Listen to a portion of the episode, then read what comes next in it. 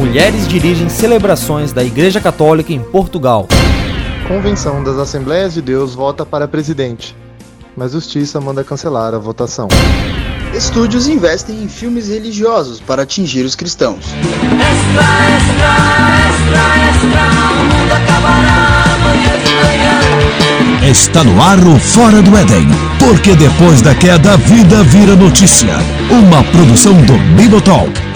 A arca vem! Engranda estes mares diluviais formados pelas lágrimas de mimimis que permeiam essa nababesca internet de olha só. Salvando você, venerável ouvinte, do dilúvio de informações da timeline do Facebook e torcendo para que nenhuma notícia vaze aqui de dentro.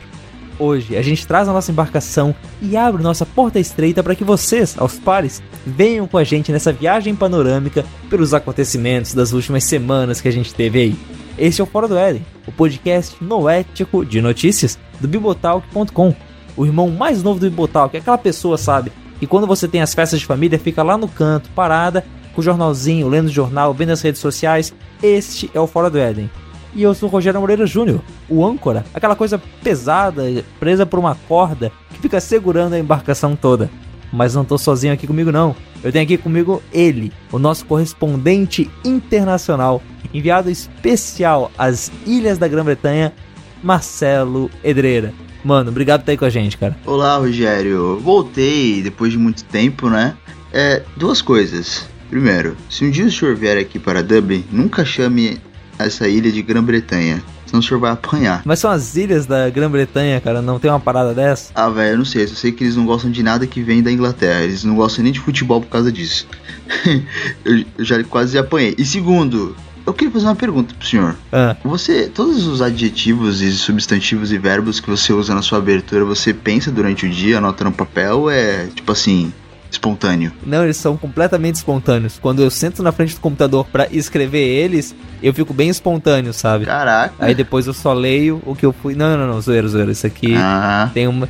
Tem uma pesquisa, tem um trabalho. Mas eu achei, Marcelo, que você ia me perguntar por que eu usei o, o adjetivo internacional contigo, que talvez ele pudesse ser especialmente sensível pra ti nessa semana, né? Não sei, assim. Se você ouvinte não entendeu eh, essa referência do futebol, assista a live que aconteceu na semana passada e descubra qual que é o time do Marcelo. E não, não, assim, você não vai conseguir ver esse time jogando na Copa do Brasil daqui pra frente, é, é que eu tenho. Mas bom. E se você quiser falar comigo sobre futebol, eu tenho uma. Tem um tópico que você tem que preencher pra conseguir conversar futebol comigo. Você tem que ser campeão mundial. Ah, é? Bom, o Havaí quase chegou lá. É, mas Quase. perdeu a guerra pra Califórnia, né? Exatamente, exatamente. Pearl Harbor foi péssimo.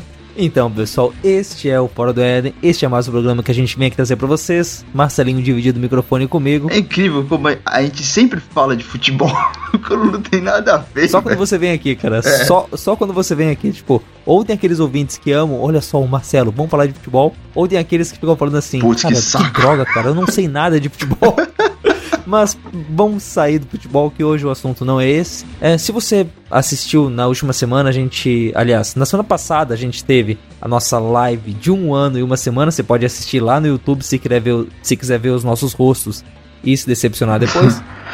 E você também pode ouvir o áudio dessa gravação que a gente lançou no feed com o programa 25. Ouvinte, veja o vídeo. Oh, existiram edições do podcast. Veja Censuras. o vídeo. É. Censuras. Certo, assiste lá se você quiser saber o que, que mudou, assiste o 2. Compra tudo aquilo que a gente anuncia, a gente não anunciou nada, que droga. Mas bom. Mas bom, esse agora é um programa mais tranquilo, um programa mais normal, 26. 26 não é um número especial que nem 25, né? 26 é tipo quando tem aquelas bodas que é de uma coisa bem aleatória, né? Tipo, Bodas de bodas de papel. plug de tom, é, de papel crepom, manja, uma coisa. Então, esse é programa 26 é o programa mais normal, mas temos aqui nossas entrevistas, temos aqui essa matéria lá da Assembleia de Deus, temos o pessoal falando sobre o cinema, o fil- os filmes cristãos que têm aparecido em Hollywood. Temos esse caso maluco das mulheres cuidando de missa Massa. lá em Portugal. Massa. E é com essa notícia que a gente começa esse programa. O Peter nos conta um pouco mais sobre isso e o padre Alexandre, direto lá da Europa, vizinho aí do Marcelo, falam como é que isso se relaciona com as doutrinas católicas. Vamos para a primeira notícia desse programa essa, pequeno jornaleiro?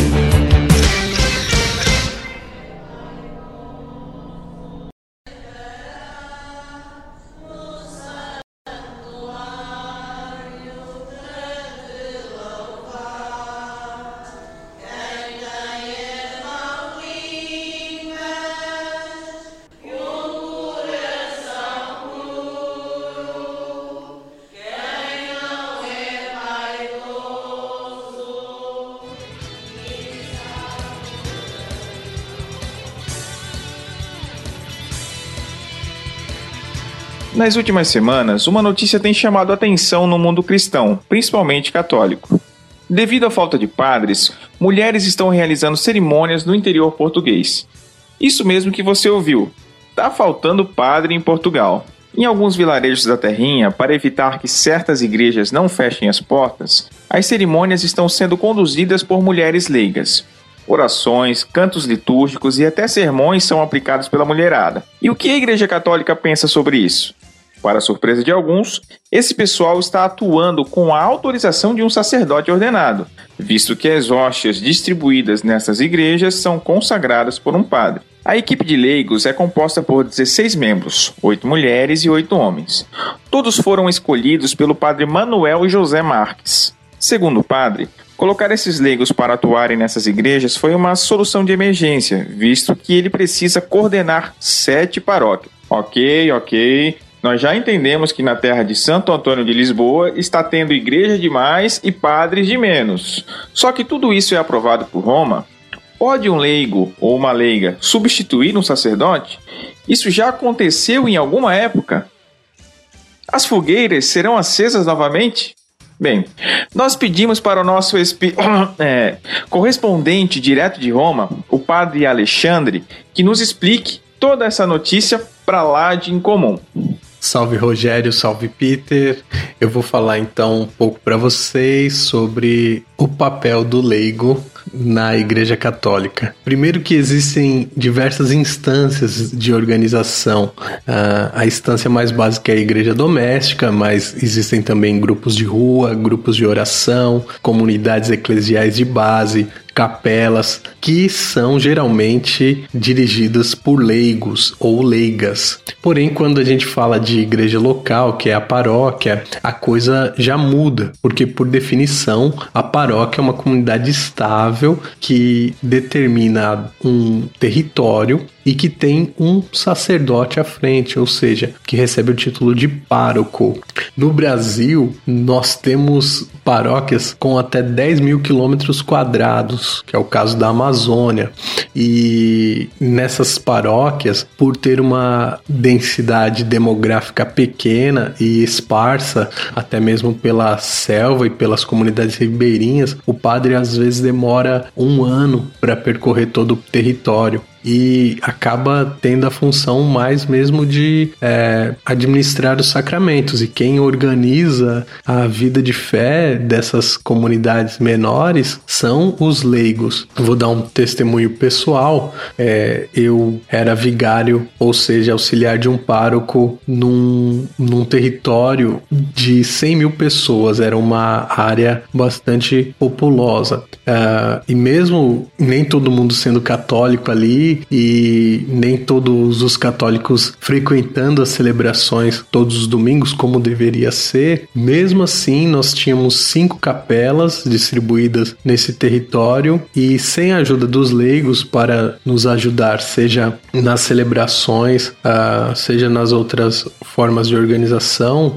nós não conseguiríamos dar conta de manter essas capelas abertas. Uh, agora, o que, que o leigo pode realizar? Do ponto de vista celebrativo, basicamente a celebração da palavra, que é a primeira parte da missa, assim, a grosso modo. Algumas dessas celebrações existe a possibilidade, inclusive, de distribuir a, a hóstia, desde que o padre já tenha consagrado previamente, mas isso varia um pouco de situação para situação. Quem pode realizar os sacramentos? O ministro ordenado.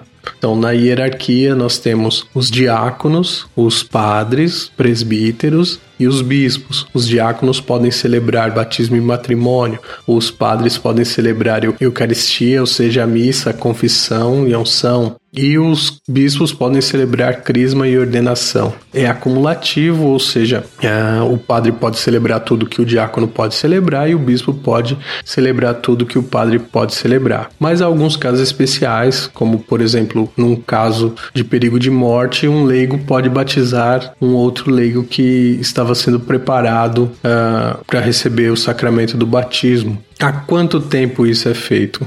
Uma normatização da participação dos leigos acontece no Concílio Vaticano II, mas eu acredito que isso sempre foi feito. Uh, tem uma história interessante na Coreia que diz que quando no século XVIII chegou um grupo de missionários jesuítas lá, eles falaram: Olha, a gente quer falar de Jesus Cristo, e os coreanos responderam: Ah, vocês são missionários? Que ótimo, a gente já conhece Jesus, precisamos mesmo que alguém é, possa nos batizar. Porque tinha havido uma evangelização na região, os missionários tinham ido embora, eu tinha morrido, não lembro agora, mas o povo continuou cristão, se reunindo é, com algumas partes da Bíblia que eles tinham traduzidas e algumas orações que eles tinham aprendido. Agora, com relação à participação das mulheres, no Brasil, uma leiga faz as mesmas coisas que um homem não ordenado faz. Também celebra a palavra, também faz pregação, é, também pode distribuir a, a Eucaristia, enfim. É, mas, por exemplo, aqui na Itália tem paróquia que não admite nem que a mulher proclame uma leitura. Então existe aí essa é, dicotomia, ou melhor, essa variedade de de, realidades aí. Nos locais mais tradicionais ainda existe uma resistência grande com relação à participação das mulheres uh, ativamente, sobretudo no que se refere à celebração. O que era para ser uma eleição tranquila, visando o fortalecimento e expansão das Assembleias de Deus no Brasil, se transformou em uma briga judicial. O problema já tinha começado lá atrás. Desde dezembro, pastores da denominação em todo o país entraram na justiça para impugnar registros de inscritos para a eleição da CGADB.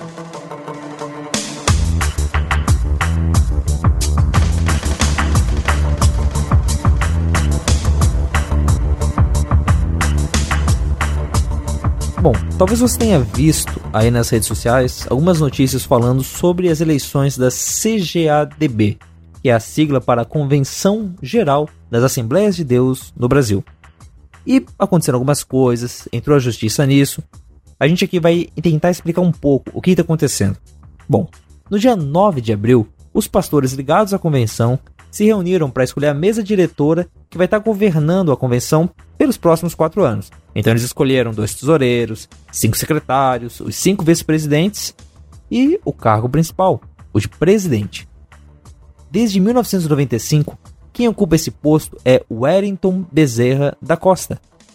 Esse ano ele resolveu não se candidatar e e os três candidatos mais votados foram o pastor Samuel Câmara, o pastor Cícero Tardim e o pastor José Wellington Júnior, que é filho do atual presidente. Então, aconteceu que as eleições acabaram não sendo acompanhadas só pelos fiéis da Assembleia de Deus. A justiça também acabou ficando de olho no que aconteceu. Juízes do Amazonas e de Goiás exigiram que a eleição não fosse realizada. Eles reclamaram que um dos candidatos, José Wellington Júnior, filho do atual presidente, não tinha saído do posto de presidente da CPAD, editora que está ligada à Convenção das Assembleias de Deus. Só que mesmo com a justiça vendo irregularidades e dizendo para eles não fizerem a eleição, fizeram. Ela foi realizada e José Wellington Jr., esse aí, o cara que estava na CPD e é filho do atual presidente, foi eleito com 14.675 votos. O segundo colocado foi o Samuel Câmara, que recebeu 8.145 votos, um pouco mais do que a metade do que José Wellington recebeu. Como você deve imaginar, e talvez até o que você deve ter visto aí de notícias, esse resultado está sendo contestado. E a cada dia aparecem novidades sobre o caso, novidades sobre o que, que vai acontecer daí. A de hoje, por exemplo, na quinta-feira, dia 20 de abril, é de que as eleições vão ter que ser refeitas e né, o, que, o, o resultado vai ser anulado e eles vão ter que fazer a eleição de novo. Mas o ponto que a gente traz aqui é: qual que é a importância dessa convenção das Assembleias de Deus? Como é que ela influencia a igreja brasileira? Por que, que é uma coisa importante? O Gutierre Fernandes, do blog Teologia Pentecostal, nos explica mais sobre isso, nessas perguntas lidas aqui pelo Ronaldo Gilana. Qual o real poder da CGADB? Qual a influência dela no cenário das Assembleias de Deus? O poder da CGADB muitas vezes é superestimado, especialmente nas redes sociais, como se o presidente da CGADB tivesse como influenciar a denominação como um todo, especialmente em questões doutrinárias ou de liturgia ou de controle, inclusive doutrinário, né, controle sobre modismos. Quanto a isso, o poder da CGADB é muito pequeno, por quê? Porque é uma convenção de pastores, não de igrejas. O presidente da CGDB ele tem ali sim um mandato, ele é sim uma pessoa de muita expressão, mas diferente de denominações neopentecostais, por exemplo, a CGDB ou o presidente da CGDB não pode simplesmente mandar no ministério lá da Bahia, ou de Goiás, ou de Pernambuco. Cada local desse tem o seu próprio presidente com um poder bem concentrado naquela região. Então, de alguma forma, a grande influência do presidente da CGDB se dá especialmente pela Casa Publicadora das Assembleias de Deus, a CPAD. Quem é presidente da CGDB acaba controlando, é claro, a CPAD. E é a partir daí que pode sim vir uma influência positiva, negativa ou até mesmo neutra a partir da presidência da CGDB. O pentecostalismo brasileiro tem sido muito influenciado pelo Evangelho da Prosperidade e pela teologia neopentecostal. Como a CGADB se coloca diante dessas questões?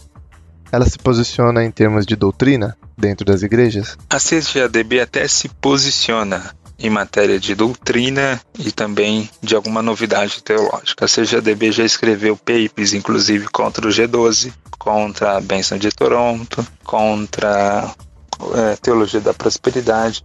E a manifestação da CGADB, ela se apresenta especialmente pelo jornal Mensageiro da Paz. O jornal Mensageiro da Paz, por exemplo, já publicou matérias de capa contra a Bênção de Toronto, matérias extensas sobre o assunto, né? Sobre diversos modismos, teologia da prosperidade, há um combate aí da CGDB enquanto instituição por meio do Mensageiro da Paz se posicionando a respeito desse assunto, né? Ali a voz oficial da Assembleia de Deus. Então, o que é dito ali em matéria teológica, você pode ali considerar que é a opinião da CGDB sobre qualquer assunto que diz respeito à Bíblia. Pois bem, aí é onde a CGADB se posiciona. Mas como ela é uma convenção de pastores não de igrejas, se uma determinada igreja ou convenção anda tolerando né, esse tipo de pregação de teologia da prosperidade. Por exemplo, a CGADB, o máximo que ela pode fazer é expulsar aquele pastor da convenção, aquele determinado pastor.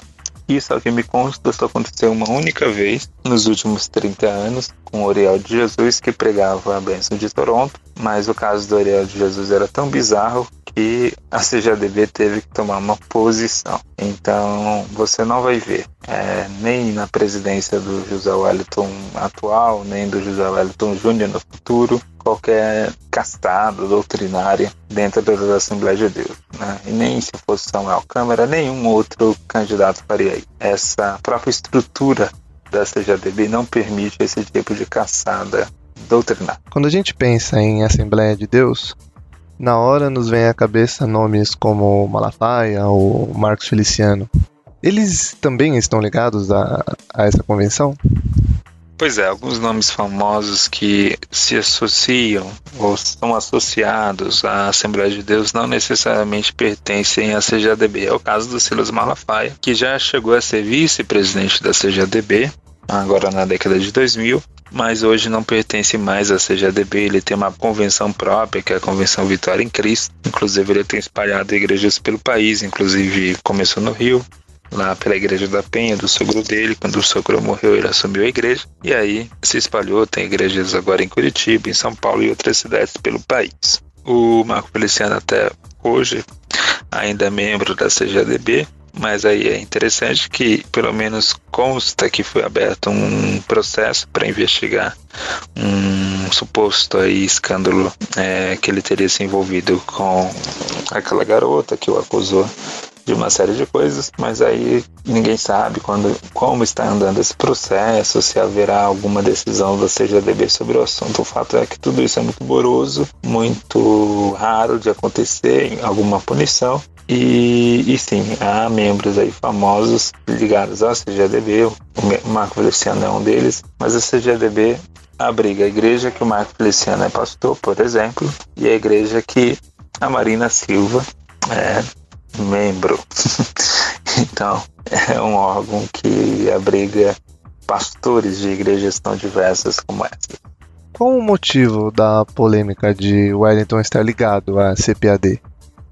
É caso de um uso político da editora?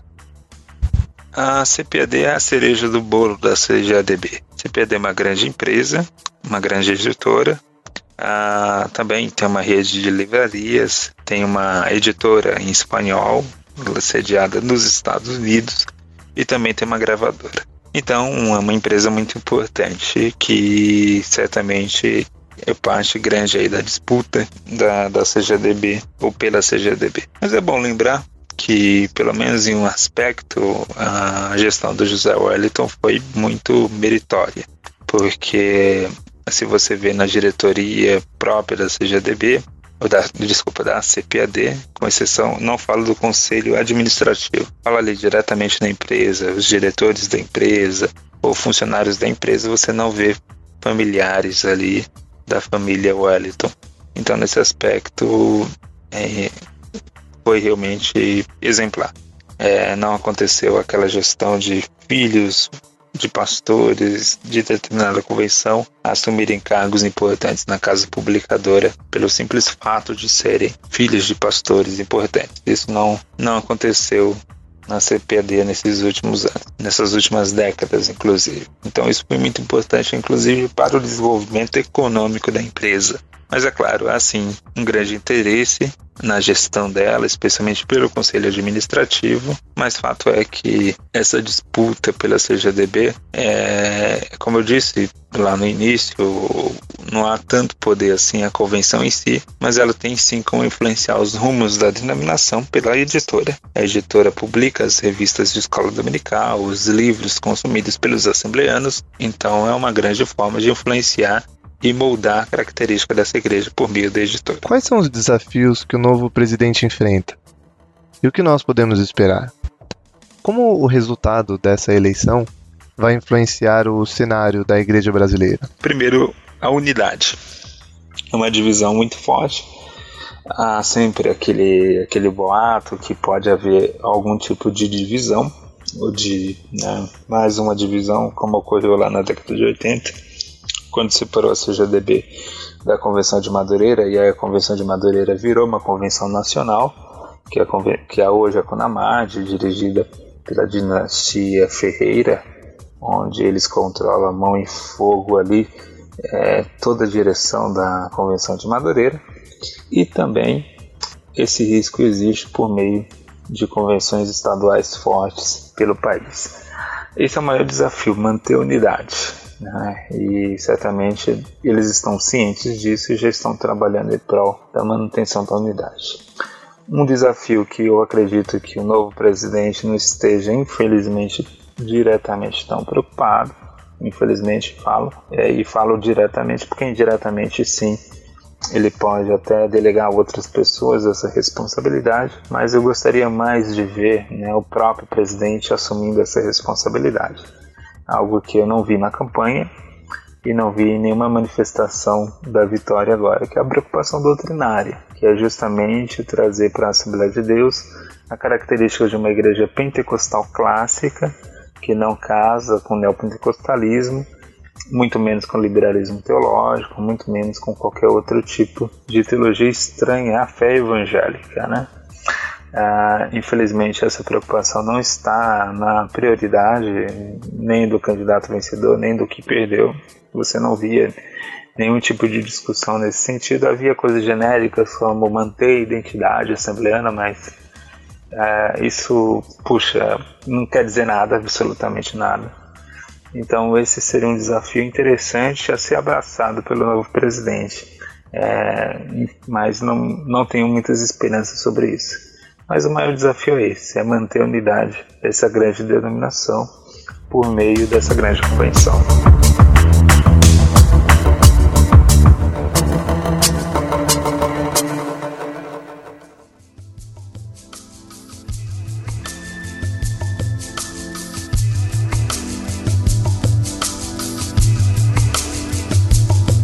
Bom, voltamos então aqui com o nosso quadro de notícias curtas. Teve pessoal que gostou do último programa. A nossa ideia é realmente a gente poder pegar até algumas coisas mais recentes, algumas coisas que aconteceram no dia e trazer para vocês, trazer um pouco de análise. Então a gente tem aqui duas ou três notícias, vamos ver o que a gente consegue passar para vocês. A primeira, Marcelo, você viu esse esquema aí que na Rússia os testemunhos de Jeová finalmente foram abolidos, né? É, eu acabei vendo isso, isso daqui. Inclusive, Rogério, uma coisa que é, eu acabei sentindo e percebendo aqui, que muita gente, a Europa é muito pequena, né? Então a galera gosta de viajar entre os países. E as, os preços das passagens para a Rússia caíram assim drasticamente. E eu falei, caramba, por que que será? E depois falaram para mim, pô, Marcelo, a Rússia tá quase em guerra, mano. Esqueceu disso? Sério, cara? É, velho, tá tendo todos. Não, não, assim, que a Rússia tá quase em guerra, ok. Mas o preço caiu bastante? Caiu, caiu bastante, cara. Por causa disso, cara, na Rússia hoje tem hostel com diária de um euro. Bah. É? Mas é, é, nesse caso dos testemunhos de Jeová, eles foram proibidos mesmo. O Sael, que é um cara, um adventista que participa bastante lá no grupo do Bibotal. Ufa, pensei que você ia falar que ele é testemunho de Jeová. não, não, não, não. Ele é adventista. E ele comentou que os adventistas são os próximos, parece, na linha de grupos que podem ser proibidos. Assim, é. A gente já falou sobre a Rússia. Sim, eu lembro que falaram que o proselitismo lá tava para ser proibido, né? Tirando a igreja ortodoxa Isso. russa, né? Isso, E isso. um outro grupo cristão ou não cristão poderia fazer, entre aspas, evangelismo, né? Exatamente, exatamente. Essa é a, a- a lei na Rússia desde a metade do ano passado. E agora a gente vê como é que ela tá valendo. E eu não sei quando que os protestantes e os católicos, talvez católicos não, porque tem uma força política como grupo maior. Mas os, os protestantes, que são vários grupinhos pequenos fechados, olha, Cara, você vê, você vê a bizarrice, velho. Durante a época da União Soviética, a KGB é, não é a primeira vez que os, que os testemunhos de Jeová são proibidos, né? Na época da União Soviética, a KGB é, ilegalizou a prática dos testemunhos de Jeová porque eles achavam que eles eram espiões. Sim, sim, mas é que parte muito dessa narrativa de que são pessoas de fora vindo pra cá.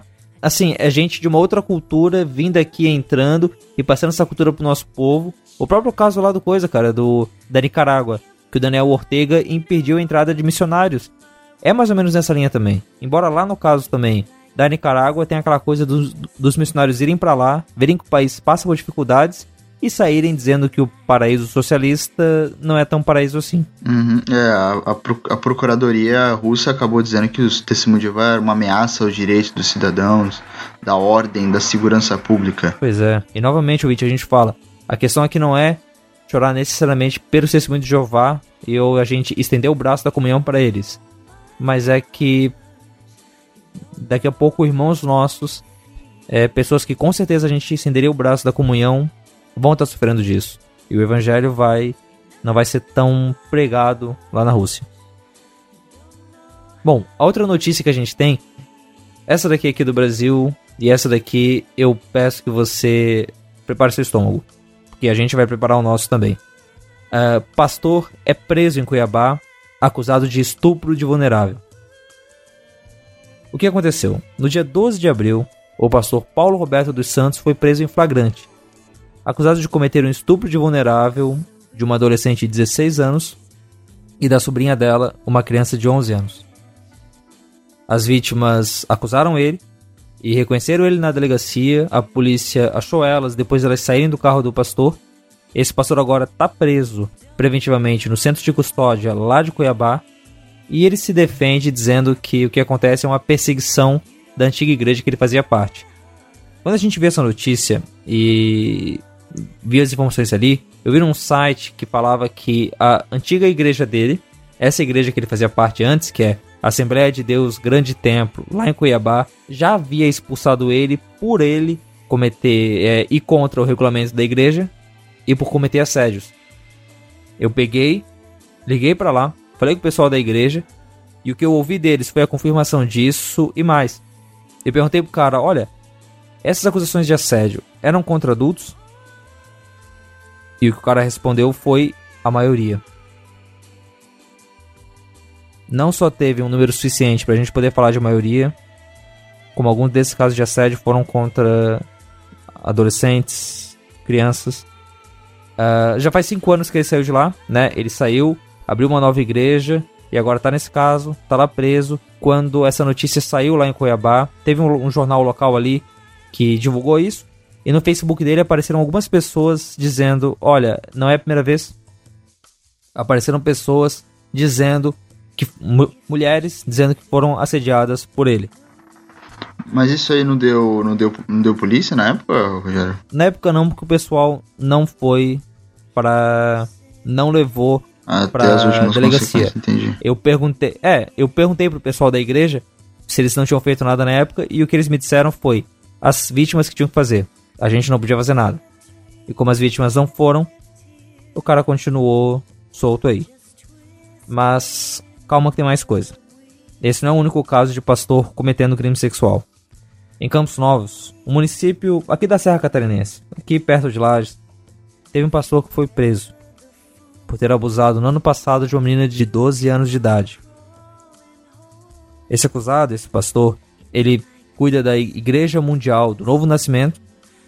É, eu entrei no Facebook da igreja, parece ser uma dessas igrejas pequenas neopentecostais é, independentes, não ligadas a, a, a, nenhuma grande igreja, mas numa pegada bem neopentecostal, bem muito foco em cura. E esse cara teria assediado a garota pelo WhatsApp, dito para ela que ela tava com demônio e que o único jeito dela se livrar disso seria uh, se deitando com ele. Isso aconteceu em junho e julho do ano passado. E só agora, nesse ano que a vítima denunciou, esse pastor está preso. Na verdade, o caso está correndo em segredo de justiça. Você não vai encontrar tão fácil aí o nome dele nos sites de, de notícia. E a ideia é justamente preservar as vítimas, preservar essa menina de 12 anos.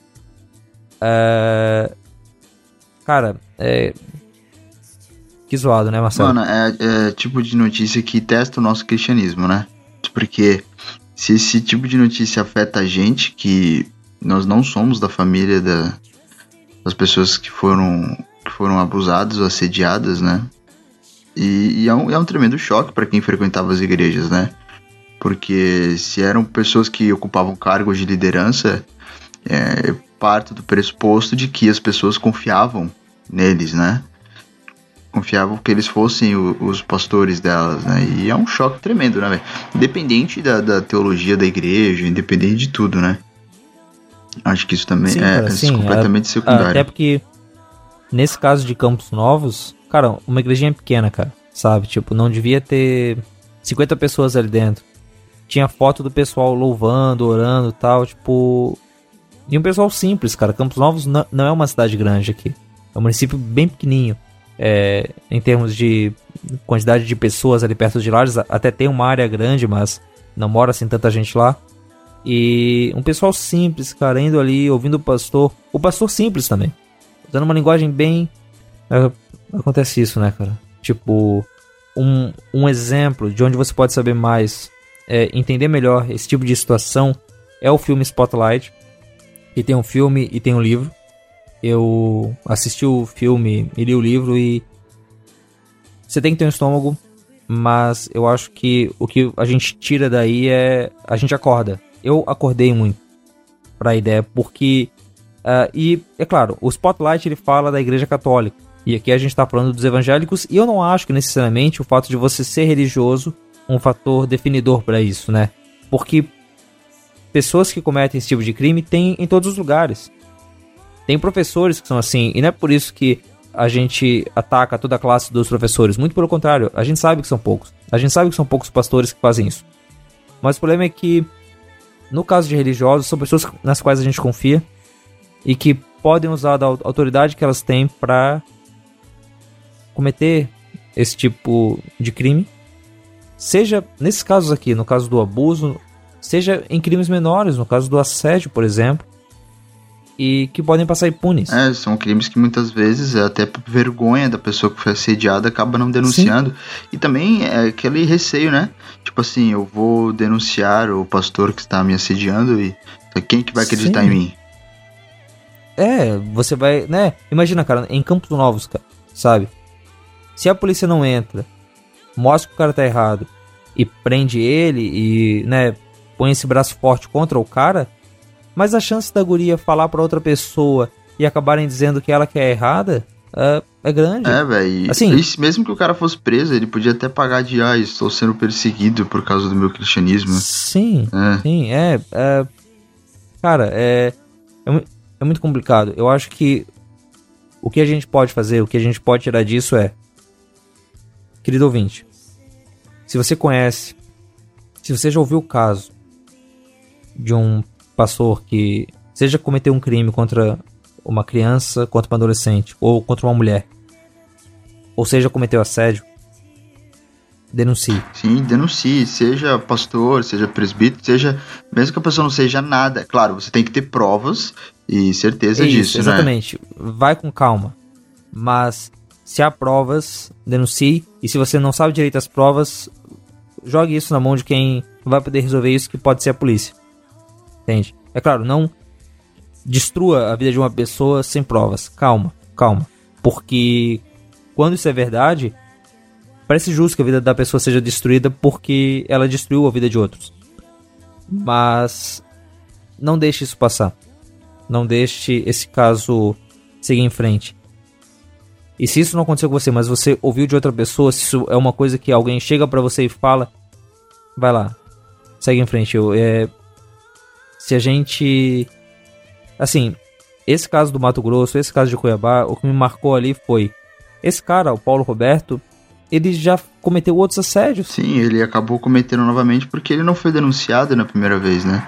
É, É, é isso assim, que tá a é- importância da, da denúncia. Porque você acaba, por tabela, salvando outras pessoas, né? Sim, sim. E o que acontece é isso, é que talvez se ele tivesse sido den- denunciado, aquela garota de 11 anos não tivesse sido violentada. Mas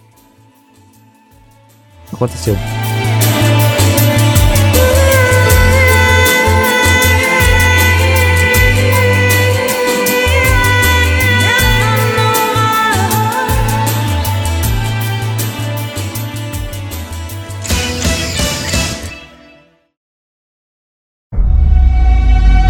Quando Messias vier, Roma não será nada!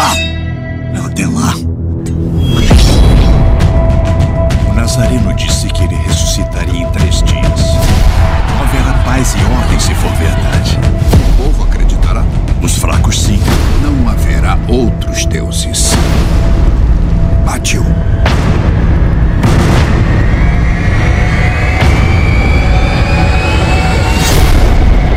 A tumba está lacrada. Guarde-a com a vida.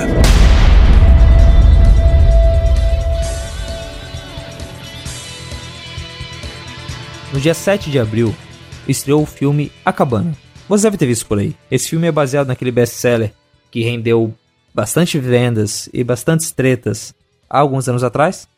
E agora voltou e provavelmente vai render muito mais vídeo, muito mais gente falando que é bom, que é ruim, que tem heresia, que não tem. Mas não é isso que a gente vai falar hoje.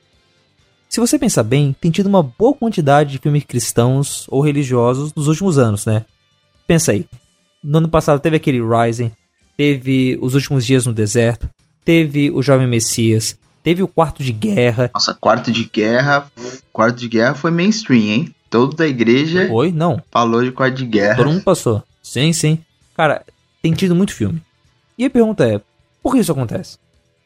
Pra responder isso, a gente chamou dois convidados e fizemos essa entrevista que você escuta agora. Olha aí.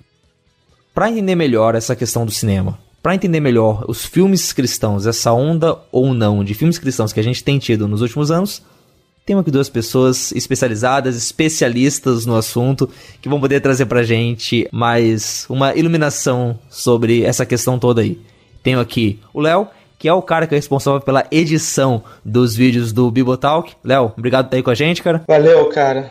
Obrigado por ter me chamado. Isso, cara, não, a gente que agradece você aparecer por aí, cara. Quando eu joguei a pauta sobre os, o- os filmes lá na, no nosso grupo, o Bibo falou: chama o Léo, chama o Léo que o Léo tem que estar aí. E que bom que você respondeu aí. Léo, além de trabalhar ali com o Bibo, você trabalha mais com o quê, cara? É, eu trabalho com a Foil Filmes também, que é uma produtora é, cristã, confessional também.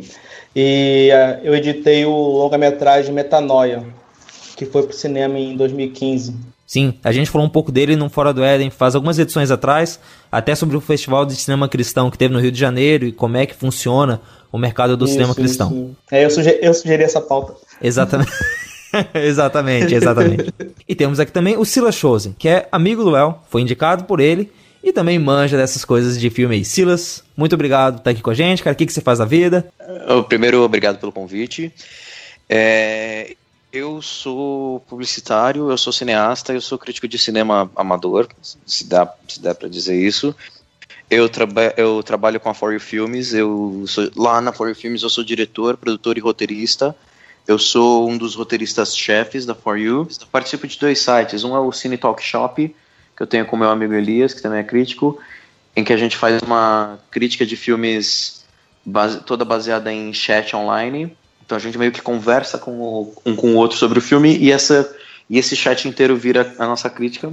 E eu também escrevo para o Tuporém, que é um portal de apologética. E no Tuporém eu escrevo sobre a cosmovisão cristã através de filmes normais, assim, normais no sentido não confessionais necessariamente. Então eu faço a fé e a espiritualidade através do Capitão América, através do filme de terror, através do filme de drama. Então, normalmente eu tô por lá também Poxa, escrevendo. legal, cara. Legal, legal mesmo.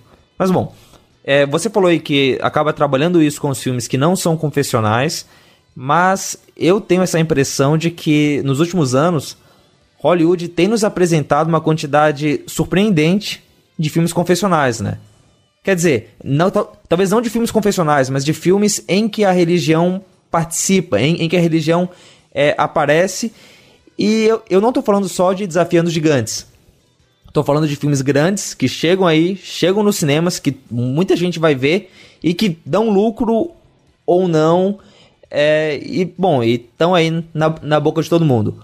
Como é que vocês veem isso? Vocês acham mesmo que tá tendo essa onda de filmes religiosos ou é uma coisa que sempre teve e só agora que a gente tá notando mais? Eu entendo, tá, até, fiz até uma pesquisa para rever alguns filmes com essa temática antigos e eu, como eu estudo muito história, história do cinema, eu vejo que o cinema ele vive de ciclos, né? Nós temos o ciclo do, do musicais, o ciclo dos, do cinema noir, o ciclo do cinema faroeste, né? E os anos 50, ele, nós, a gente vai ver um ciclo que é dos épicos bíblicos, né? Ele vai começar o CSB de Bilho é que ele vai começar esse ciclo, né? Em 23, em, ainda no cinema mudo, é que ele vai começar com o Dez Mandamentos. Depois, em 25, tem o Ben-Hur, primeiro Ben-Hur. Depois, em 27, o CSB de Filho ainda faz alguns outros. 27, 32, 35. E tem os, os dois principais dele, né? Que é o Sansão e Dalila, em 49, e o Dez Mandamentos, em 56. Depois disso, a década de 50, por causa do César de Milo, é, esses filmes épicos dele, com temática bíblica, é que você vai começar a ter algum, algumas outras produtoras vão começar a fazer outros filmes também épicos. Né? E esse, esse período ele vai mais ou menos até 1960, 65, 66. E, sempre, o cinema vive de ciclo, mas os filmes não param de ser feitos. Depois desse ciclo dos épicos bíblicos, a gente vai ter em 80, década de 80, década de 90, outros filmes, mas em menor número, um por ano, um a cada cinco anos. E eu consigo ver que agora, depois de 2010, a gente tem voltado a ter um número maior de produções com temáticas não só bíblicas, mas cristãs mesmo, né? Sim. Sim. É, porque assim, de bíblico, o que a gente teve nos últimos anos foi o Êxodo, o, o Noé, o, a- alguns filmes sobre Jesus. Bíblico entre muitas aspas. Sim, sim, verdade. sim, sim, mas Sim, sim. partindo de um tema bíblico, digamos, né? Mas a gente Sim, teve esse filme. bíblico. Isso. É, mas por outro lado, é o próprio Paixão de Cristo, que é um filme anterior a isso, né? Anterior a essa onda. É, eu, na verdade, assim, eu, a minha visão sobre isso é assim, o, concordo muito com o Léo no que ele diz que o cinema ele tem ciclos. Só que, além disso, eu acho, assim, tirando filmes muito pontuais, como O Silêncio do Scorsese, ou então é porque o Scorsese ele é um cara eu não acho que o Scorsese ele tá muito preso a ciclos. O Scorsese ele no meio dos anos 70 ele fez um filme sobre a, a vida de Jesus Cristo que é a última tentação de Cristo. É completamente fora da, da questão de ciclo. Mas tirando filmes que eu eu acredito sejam pontuais como por exemplo a Paixão de Cristo do Mel Gibson uns 15 anos atrás se não me engano ou o Silêncio agora do do, do Scorsese, eu acho que a Hollywood ele tá passando por um Hollywood assim como mais como principal criadora de conteúdo cinematográfico, é, Hollywood está passando por um, um processo de rebuscar é, referência.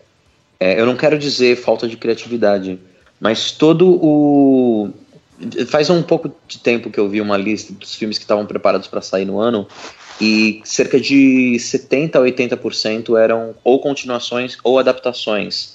Pouquíssimos filmes completamente originais, ou remakes, ou prequels, ou sequels, ou, ou reboots.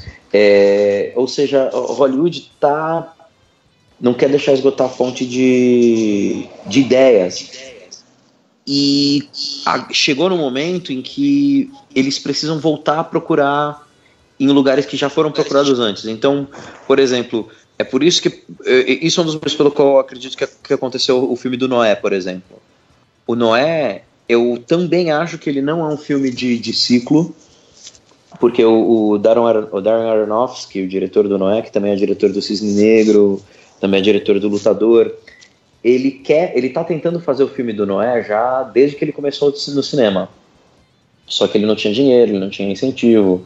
Ele é apaixonado pela história do Noé, mesmo ele sendo de uma, ele não tendo confissão de fé nenhuma, ele sendo ateu, se declarando ateu. Ele é fissurado pela, pela, pela mitologia da história do Noé. Então deram para ele assim, ó, agora que estamos voltando a fazer filmes bíblicos e que isso está em alta, vamos dar dinheiro para esse cara fazer. Aí lá foi lá e fez o Noé do jeito que fez, esquisito, completamente controverso, e fez. Então, eu acho que a Bíblia, especialmente para os Estados Unidos, que é um país que se fundou em, em cima da religião protestante, a Bíblia é uma fonte de histórias muito forte para o povo americano. O Paixão de Cristo é um, dos é um dos filmes independentes de maior lucro na história. O Noé, eu acredito que o Noé não foi um sucesso de bil- bilheteria, mas todo mundo ficou interessado. O Êxodo também, apesar de ser um, uma mega superprodução com atores famosos e com Ridley Scott dirigindo. Não, que o Êxodo, ele. o faturamento dele não chegou no nível mundial. A, aliás, ele fez. Ele, ele mais ou menos dobrou o que ele conseguiu, né? O, o valor de produção. Chegou em 91,5% de faturamento a mais. E o Noé chegou a 190% de faturamento acima.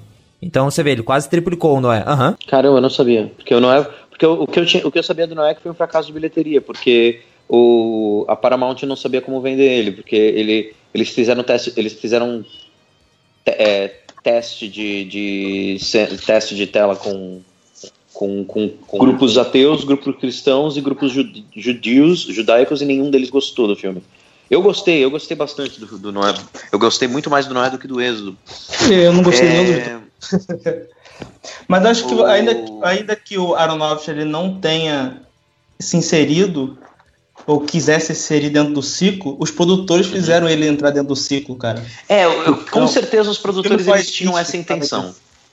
Com certeza eles viram nesse, nesse, nessa ideia do Aronofsky que ele tinha uma coisa rentável porque o ciclo é real. Então, para responder a sua pergunta, Rogério, de maneira muito comprida, sim, acreditamos, eu acredito também, como o Léo, que tem um. Estamos numa fase em que tá, isso está sendo bastante explorado E, e, e, e até talvez até por um outro motivo. Hoje é muito, muito, muito, muito mais fácil fazer cinema do que era há 20 anos atrás. Produtoras minúsculas conseguem fazer filmes e lançar na internet o mundo todo ver. E como os Estados Unidos têm muito mais capacidade financeira de produzir esse tipo de coisa, a gente está tendo filmes pequenos que traduzam é, um modo de pensar do, do americano médio, do americano que está lá, no me, no, não está em Hollywood necessariamente, mas está fazendo lá os filmes. Então sai muita coisa religiosa, então religiosa cristã, então desafiando gigantes, quarto de guerra, esse tipo de É, coisa. Eu, eu penso exatamente nesse sentido. Eu acho que com, com a vinda do quarto de guerra, de- é, desafiando gigantes, Deus não está morto, e eles conseguindo chegar até um patamar, uma bilheteria razoável, fez com que os estúdios maiores percebessem que isso é rentável. E, é, Hollywood fez isso na década de 70 com o Black Exploitation, com, com cinema Uhum. negro. Percebeu que isso era interessante, o cinema, cinema underground estava fazendo sucesso. Você pega esse assunto e, fa- e faz isso agora com muito dinheiro. O principal filme que a gente tá. que provavelmente está motivando essa conversa, que é a Cabana, ele não é só um filme de fé, ele não é só um filme religioso, ele não é só um filme em que Deus aparece, mas ele também é um filme baseado num bruto de um best-seller, sabe? Um best-seller que foi endossado pela Oprah Winfrey, sabe? É um livro que vendeu muito mais do que do que o autor imaginava que venderia. Certo, certo. Tá, mas então, vamos falar desse público cristão. É, desse público religioso que pode ou não estar influenciando. Em primeiro lugar, quando se fala de ciclo, eu li um, um- um texto um tempo atrás em que o autor dizia que Hollywood estava indo nessa direção de muita adaptação, de muita, de apostar muito em coisas seguras por causa do receio da pirataria, principalmente, que acabava cortando é, recursos do, do cinema, deixando eles com receio de apostar em, em al- alguma coisa nova e acabar flopando, acabar não dando o dinheiro que eles esperavam, né? No caso dos cristãos, eu acho que, por exemplo, a gente pega aqui o Deus Não Está Morto, que é um filme que, pelos dados aqui que o Wilson, nosso repórter, levantou, custou 2 milhões de dólares. O faturamento dele no mundo foi de 62,6 milhões de dólares. O que, né? É um dinheiro, é um faturamento que deixa o produtor mais ou menos feliz, né? Do valor investido e do quanto que eles obti- ob- obtiveram daí. E você vê isso também acontecendo com o Quarto de Guerra, que custou 3 milhões e teve um faturamento de 67,7 milhões. É claro, 67 milhões não é nada. Assim, não é nada perto do que o Batman vs Su- Super-Homem conseguiu e mesmo assim o pessoal considerou um fracasso. Mas quando você olha que só gastaram 3 milhões e que provavelmente não tiveram nenhum grande ator ali, mas assim fizeram um filme e tiveram tanto retorno, percebe-se que há uma, um público cativo, de certo modo, que vai ver esses filmes de qualquer jeito, né? Sim, sim, existe. No cinema agora, não só no cinema, mas eu estava lendo hoje uma matéria muito interessante que isso está acontecendo até nos quadrinhos, de que você tem que se preocupar com diversidade, porque o público quer se ver no produto. Então, o garoto negro, ele quer ver o super-herói negro, sabe? Ou a menina asiática, ela quer ver a menina asiática, a, uma asiática no- na tela do cinema, na página do quadrinho. A pessoa muçulmana, ela quer ter um personagem com o qual essa pessoa vai se identificar. O, então, só a identificação, eu acho, já vende bastante. Então, quando a pessoa sabe que aquele filme ele tem um, um- um selo de gospel, de olha, isso aqui está falando daquilo que é verdade para você, daquilo que faz parte do seu time, daquilo que faz parte da sua família, a galera já vai consumir inde- completamente independente de qualidade, na minha opinião. E, e na, tipo, na, na- na- no meu estudo, na minha amostragem. É, não, eu não, eu acho que você lançar uma coisa para o público cristã e, e- e divulgar dessa forma, esse é um filme cristão, as pessoas vão assistir no automático. Sim, ele vai, ele vai levar a gente pro cinema, até porque eu acho que existe uma demanda reprimida muito grande. Acho que essa demanda, isso se atribui bastante também, como o Silas falou no início da conversa, é, às novas tecnologias. Antes, você não tinha produtoras cristãs ou produtoras interessadas em fazer conteúdo especificamente para o público cristão. Então, no momento Uhum. que você. é, eu, que não, eu não era cristão antiga, na década de 90, mas eu sei que existem filmes cristãos dessa época com, filmados em VHS, com as atuações terríveis. É, muitas pessoas falam isso para mim. Aqueles filmes mais do Apocalipse até. É, que vão trabalhar muito com a questão de é, Jesus tá voltando, o anticristo, né? Mesmo antes do Deixados para Trás. Ou mais ou menos na época em, em que os filmes estavam. Os livros estavam sendo lançados. E agora, com você tem a possibilidade de ter câmeras melhores a preços acessíveis, quando o celular já faz 4K, né? Então, você consegue fazer produções mais baratas. Acho que fez com que surgissem as produtoras cristãs, voltadas para o público cristão, e produzissem. E aí, quando você consegue criar. Que a demanda sempre existiu, né? E aí, quando você consegue criar um produto que atenda esse público, né? E não só nos cinemas, mas fora dele, porque a produtora Puriflix né, fez também um, um- uma rede, um canal, uma net- Netflix Gospel, né? Então você consegue distribuir isso para o mundo inteiro de, online. E aí você, daí você consegue também um, um público maior e propagar mais a- essa mensagem desses filmes, né? Não é, mas mesmo eles tendo o canal, eu acho que o fato de chegar no cinema é muito significativo. Porque você tinha filmes antes cristãos que só chegavam no home video. Eram filmes cristãos, mas eram filmes muito de nicho. É, mas agora você tem a internet, né? Agora você tem a internet como para divulgar. Não é mais só o boca a boca é, de igreja para igreja para levar o filme. Sim, sim, mas o, o ponto é, quando a pessoa vai a- até o cinema e vai lá ver qual filme que vai assistir, né? Tipo, ah, poxa, qual filme que eu vou ver hoje? Tem lá o cartaz. Ela não precisa entrar em algum lugar que num site cristão ou ter algum cristão que vai falar pra ela. O próprio cartaz do filme já tá lhe chamando. E mais, o que eu acho curioso é, embora fique fácil hoje para as produtoras cristãs fazerem os seus filmes, a gente vê muita gente grande entrando nesse mercado, né? Por exemplo, esse ano a gente já teve o Silêncio, que é do, do, do Scorsese, distribuído pela Paramount. A gente teve o Hacksaw Ridge, que foi distribuído pela Lionsgate e produzido lá pelo Mel Gibson, pela produtora dele, que não são duas produtoras confessionais, né? E são filmes que tratam do cristianismo. Isso para não falar, por exemplo, do livro de Eli, que embora tenha uma mensagem cristã, e eu tava reassistindo esses dias, e poxa, ali no final ela é bem. é, eles pesam a mão nela, mas o filme não, não se vende como filme gospel, como filme cristão. Mas Não, muito pelo esses filmes são contrário, consequência. O, o, Esses filmes o são consequência, cara. Sabe? Você entende? É, no a partir do momento que você vê que essas produções menores conseguem ter um público, um público razoável e, e crescente, você se interessa por produzir isso também. O primeiro filme é, cristão, no- lá antes de 2010, da- primeiro da- do ciclo, né, desse período, algum um filme cristão, eu não, vou saber dizer exatamente qual é, mas algum filme cristão teve uma, uma exibição razoável, talvez seja o Desafio no Gigante. Teve uma exibição razoável que e isso ch- chamou outros filmes, que chamou outro, e isso ca- acabou virando uma bola de neve, entende? É, aqui o livro de Eli é de 2010 e ele conseguiu se pagar. Depois disso, teve o Martin Gun Preacher, o Redenção, que não se pagou. E o Corajosos, que é da Sherwood, a mesma empresa que produziu o Desafiando Gigantes, aquele outro que veio antes, que era de, do cara que queria vender o carro.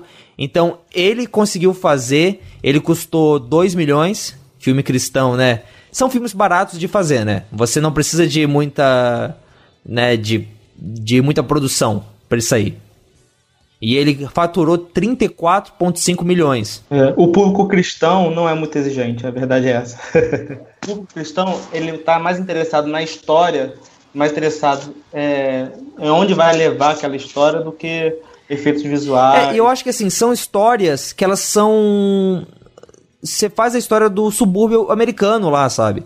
Dos carros normais. Você também tem que entender o seguinte: ele conta a história de um subúrbio americano, porque Você vai ver, uh, você vai ver a carreira do Spike Lee, por exemplo, é, é um subúrbio americano e é completamente diferente, tipo de coisa. É o, o subúrbio americano dos filmes, sabe? O mesmo. Tem um subúrbio americano lá em algum canto e todos os filmes acontecem ali, tipo, né? Não precisa ser ligado à realidade, só precisa ser parecido com aquele. É, na verdade, assim, o Léo falou que o público, o, público cristão, ele, ele quer ver, ele se importa com história. Eu, eu vou dizer uma coisa diferente.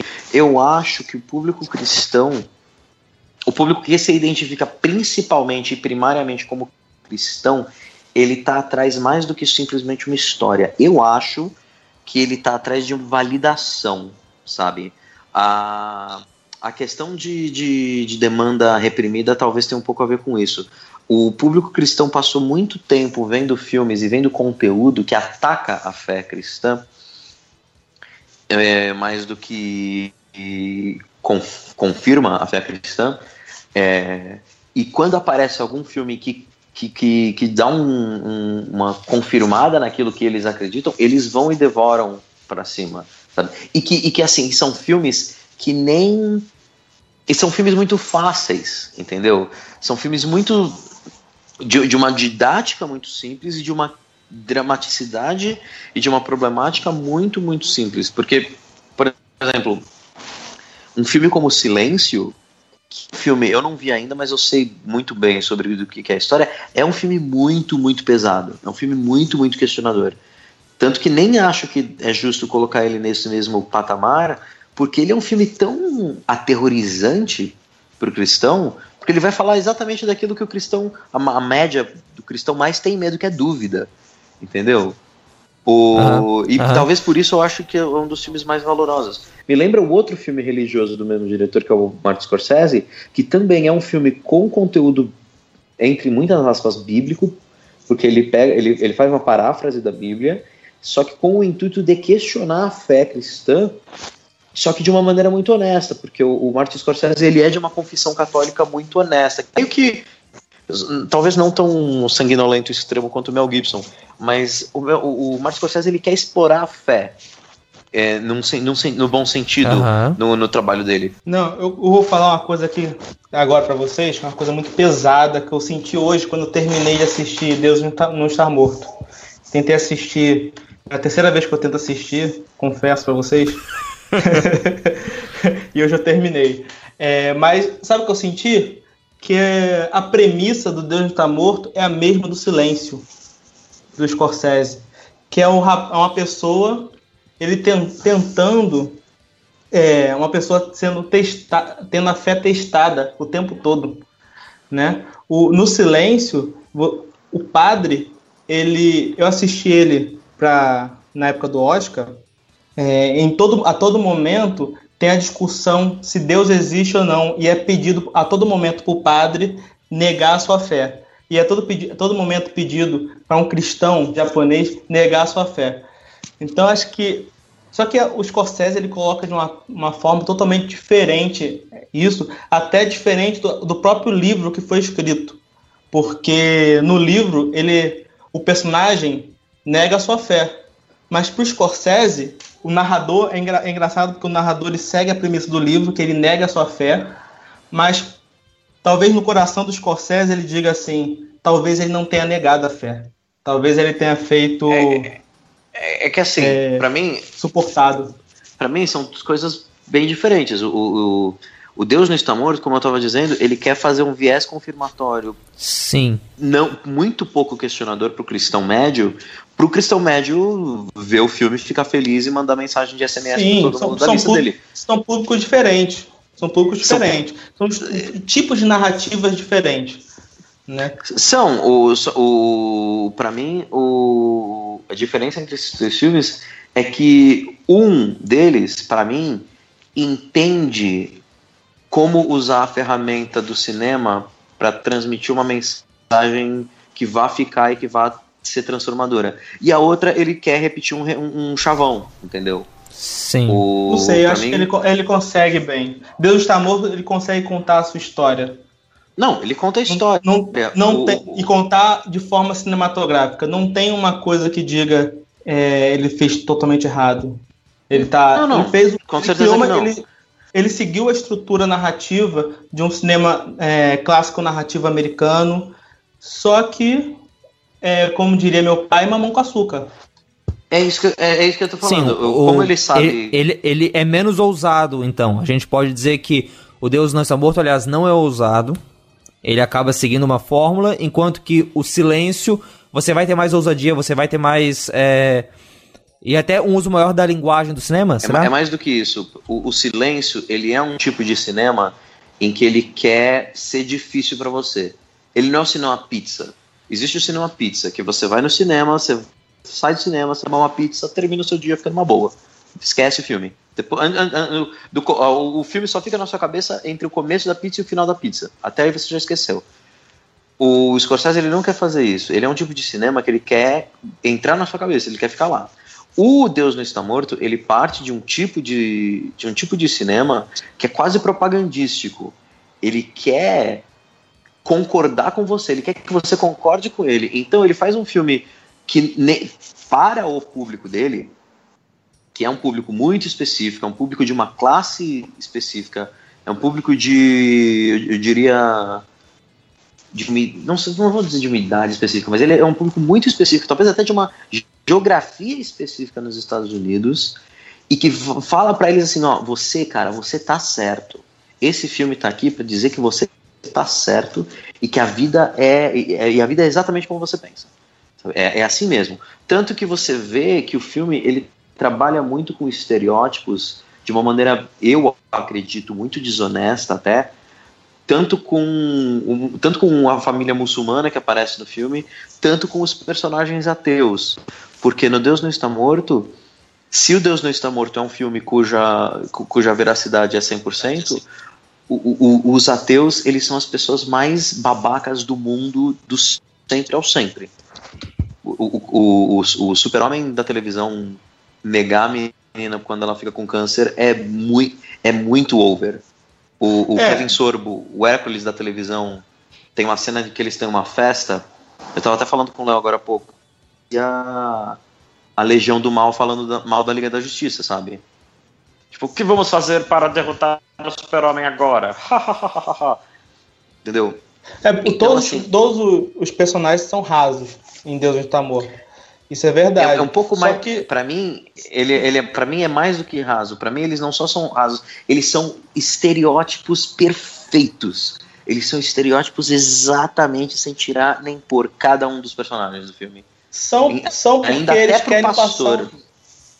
Eles são porque eles querem passar uma mensagem através do filme. Por isso que eu acho complicado dizer que esse filme é para um nicho muito fechado, de um tipo de pessoa muito fechada nos Estados Unidos. Porque se fosse realmente assim, ele não tinha feito sucesso no mundo inteiro, não tinha feito sucesso no Brasil, se ele fosse tão específico como você está ah, dizendo. não, pra, mim- muito pelo contrário, teria feito sim, porque esse nicho, esse nicho, esse nicho fechado, ele existe no mundo todo.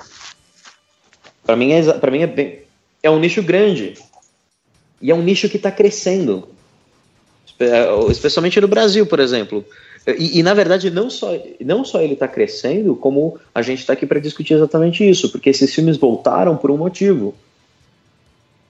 O Hacksaw Ridge, ele acabou indo pro Oscar até, sabe? Porque.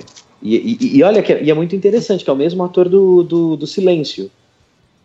E, e o ator, Uhum, e o ator do. Silêncio, ele fez um, ele fez uma, assim, um, um laboratório de preparo para o silêncio muito extensivo e muito extenuante, e ele usou muito desse laboratório para a própria experiência do Hacksaw Ridge, que também é um filme sobre fé, que também é um filme sobre, sobre diversidade física até. É um filme, o Hacksaw Ridge, O Último Homem, a- até o Último Homem, que ele... Eu não sei o que que vocês acham disso, mas eu acho que ele consegue passar uma mensagem sem ser tão panfletário. É, Consegue fazer... Se ele passa uma mensagem, ele faz isso de uma forma mais ho- honesta, talvez, mais... é, Ok. Pra mim, eu gostei do, Hacks, do Hacksaw Ridge, eu gostei bastante dele. Muito, eu acredito muito mais pela, pelo talento do Mel Gibson como diretor técnico, até do que como diretor de atores, porque eu acho, eu achei metade do elenco do Hacksaw Ridge muito ruim. É, mas eu acho que o ator principal ele carrega muito o filme. Só que pra mim, ele é muito panfletário. Ele é muito panfletário. Ele é panfletário, assim, na cenografia dele. Não sei se você lembra no final do filme que o, que o garoto, o, Dodd, o Desmond Dodds, ele tá todo ferido e aí eles carregam ele numa maca. Se você lembrar o que a luz e é o que a câmera tá fazendo naquela hora, você vê que o filme é panfletário pra caramba. Ele é muito panfletário.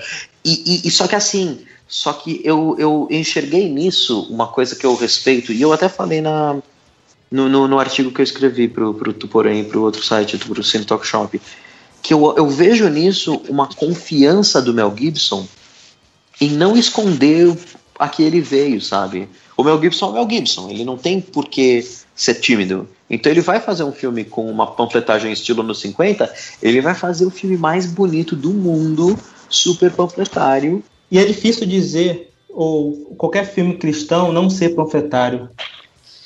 Acho que todo filme cristão ele vai acabar sendo panfletário. É, na verdade, isso, na verdade, eu acho que isso depende um pouco do ponto de vista, porque o que é um filme cristão?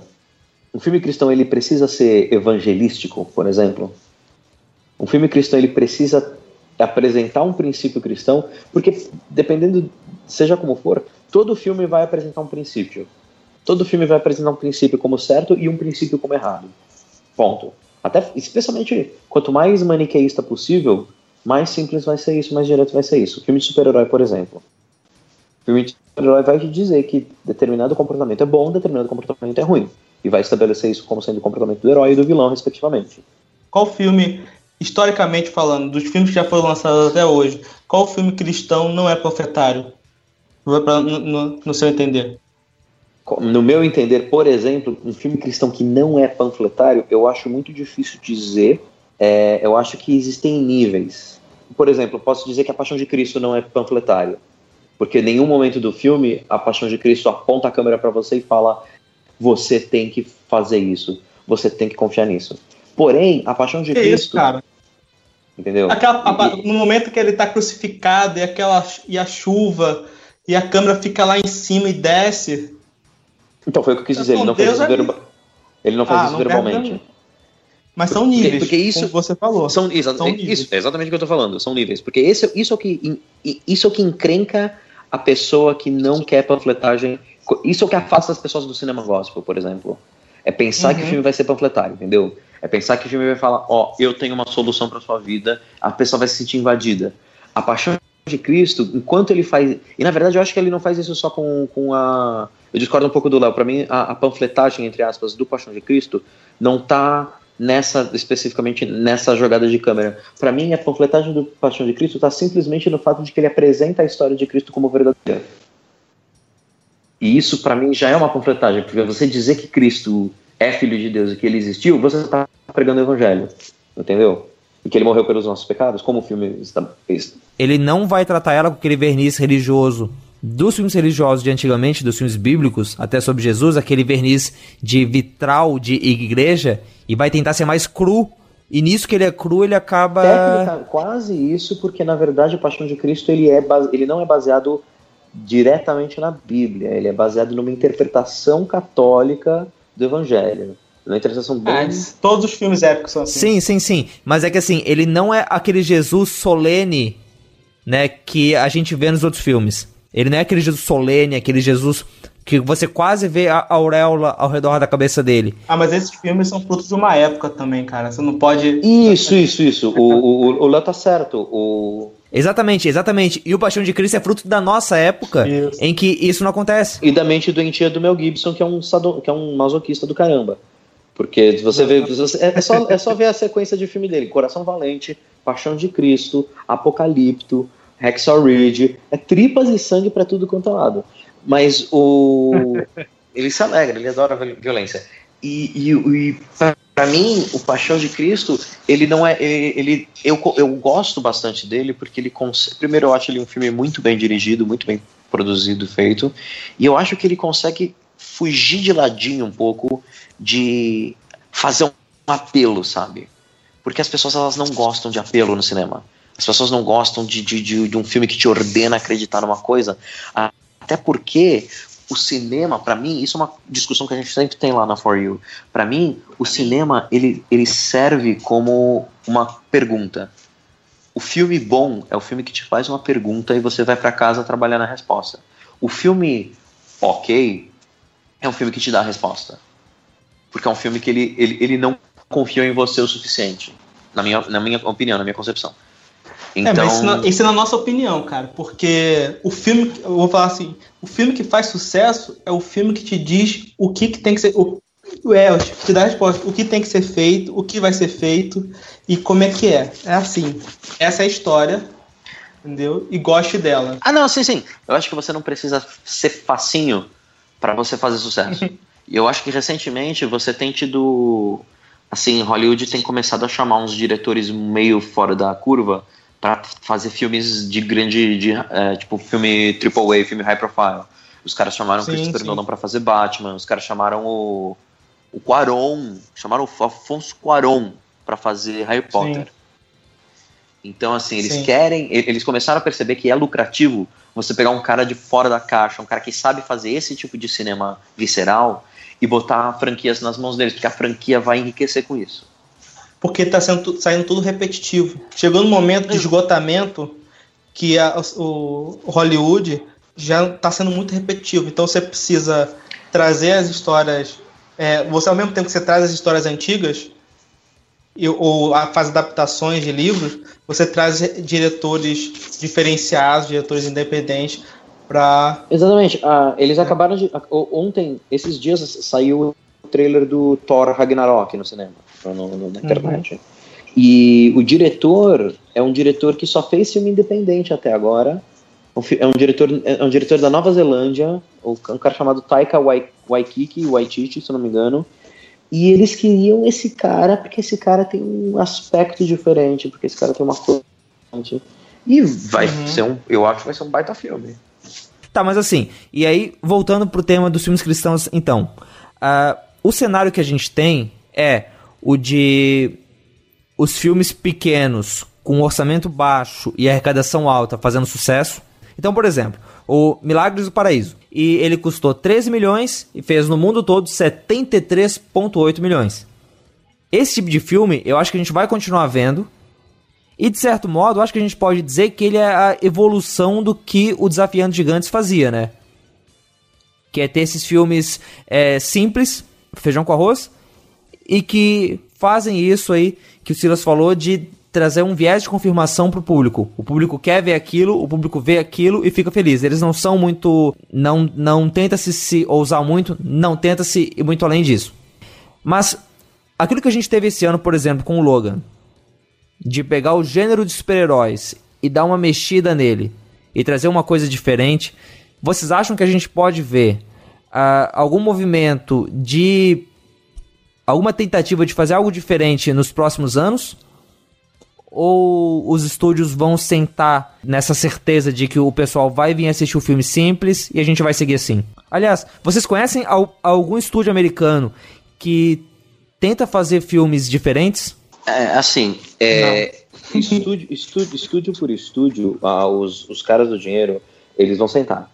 Eles, porque, novamente, a não ser que o público cristão bata o pé, estabeleça, ó, nós, nós não vamos consumir um produto de terceira, a não ser que, que, o- a não ser que eles façam isso, eles vão sentar, porque Hollywood só se reinventa por necessidade. O Logan só apareceu agora porque a gente teve tanto filme de super-heróis que a Fox resolveu, poxa, e a Fox não tava ganhando dinheiro com O X-Men. que, o que aconteceu com o Logan, eu, na minha opinião?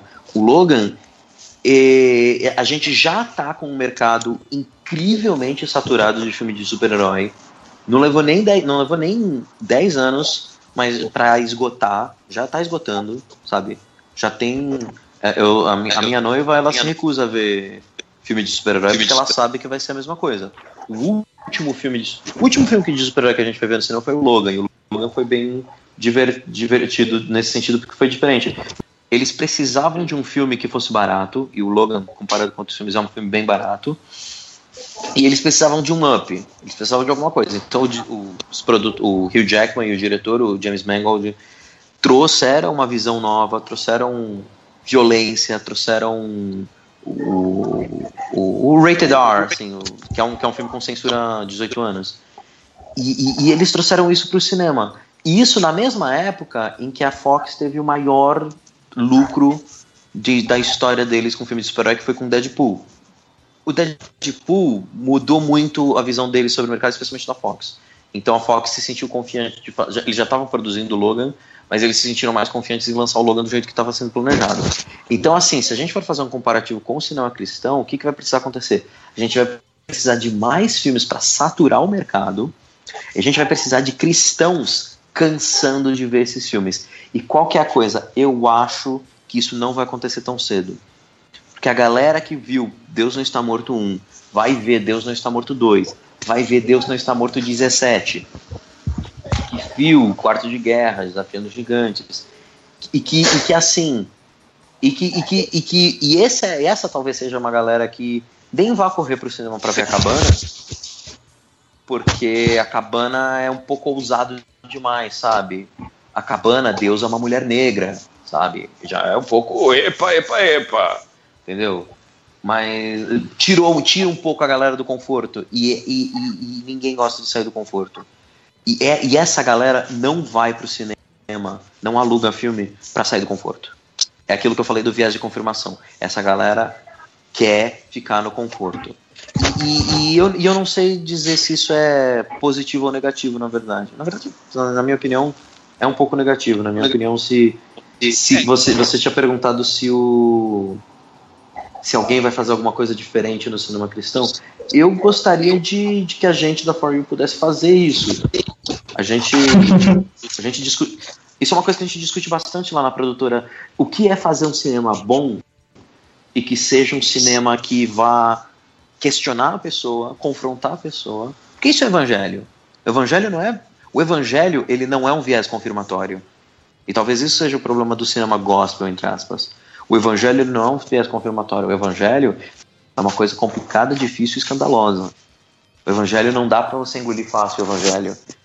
Então, e tem você... várias interpretações para o evangelho. Tem... Existem interpretações o que a gente vê no cinema cristão é sempre o mesmo tipo de interpretação, o mesmo tipo de narrativa. Sim, porque na verdade é. eles não vão tão fundo a ponto de ter ruptura, sabe? Você nunca vai ver um filme. Ia ser demais você ver um filme Calvino versus Armínio no, no sabe? Isso que a gente vê no, né, em teologia, Armínio versus Calvino, a gente poder ver, poderia ver no cinema ação versus drama, versus comédia, mas a gente não vê isso. A gente, só, a gente sempre vê o mesmo tipo de filme de transformação. Porque, porque volta para aquela, volta para aquela coisa. Eles acharam uma fórmula e eles vão ficar com essa fórmula até alguém cansar.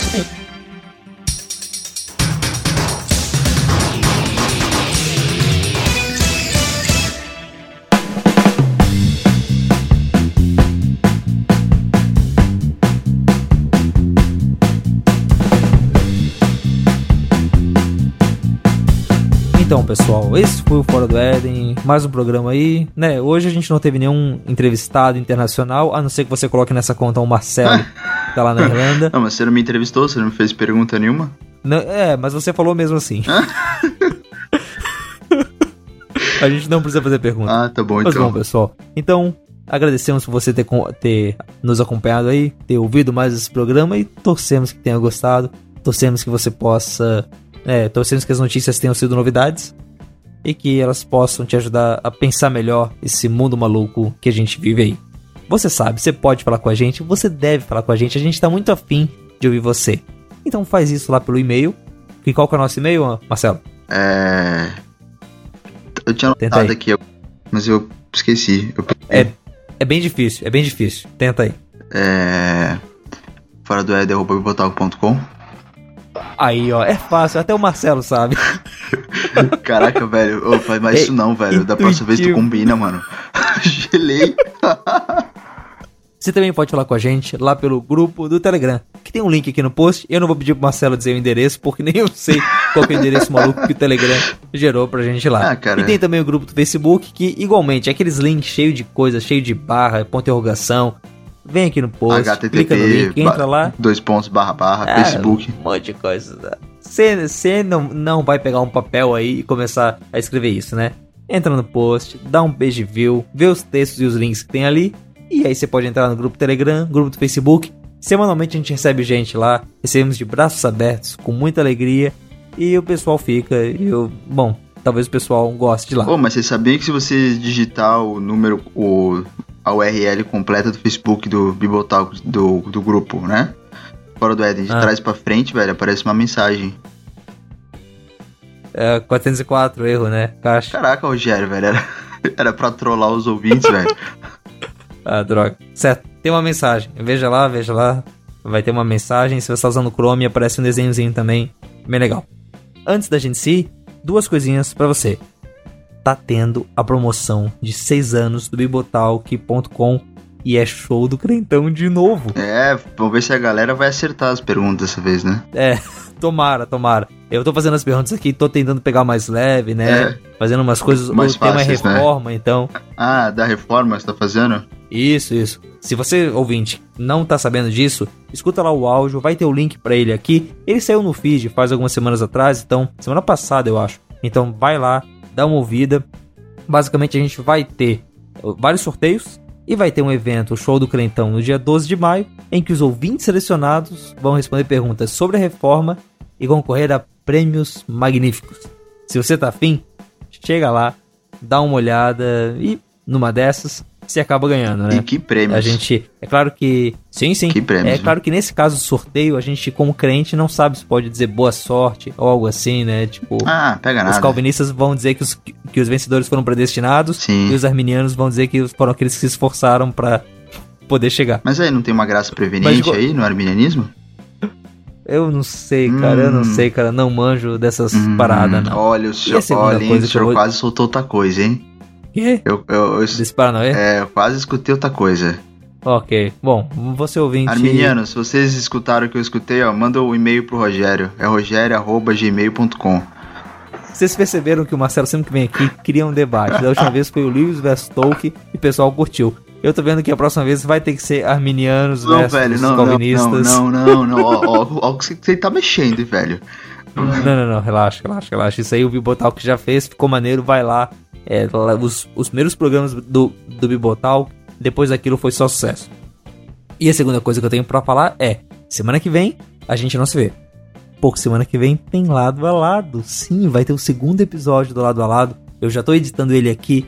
E, gente, tá maneiro. Tá legal. Eu realmente recomendo que você se prepare aí se você não ouviu o primeiro. Escuta lá o que as meninas fizeram. É um programa bem legal.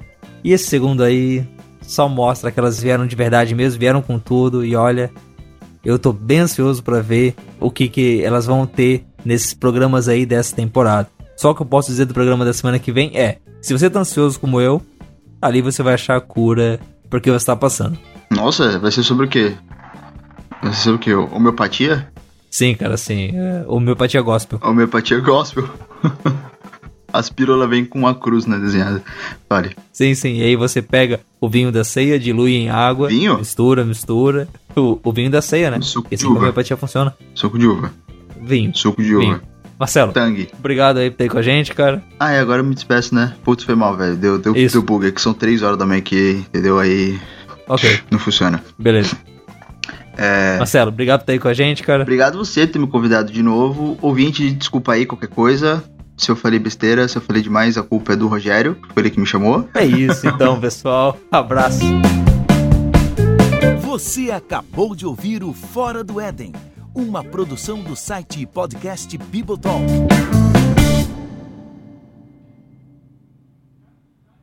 Falando nisso, eu gostei muito do, do seu convite, né? Você chegou pra mim e falou assim: caramba, velho, eu convidei um monte de gente, ninguém quis vir. Você não quer vir, não? Eu gostei da. Não, na, na moral, da eu, eu perguntei chamar. assim, né? Não tente se justificar Tipo, pra mim agora, Marcelo, velho. Os ouvintes agora sabem. Tu conhece alguém que a gente pode chamar? Ah, sim. Aí tu falou, tem eu. Ah, Aí eu, pô, tu conhece outro? ô. Mente que nem sente, hein, mano. Tá louco. E aí, e aí como ele não, não sabia, veio Agora ele sabe mesmo. a verdade, velho. Sabe quem você realmente é. É, né? E sabe por que que você demora alguns programas pra voltar aqui, né?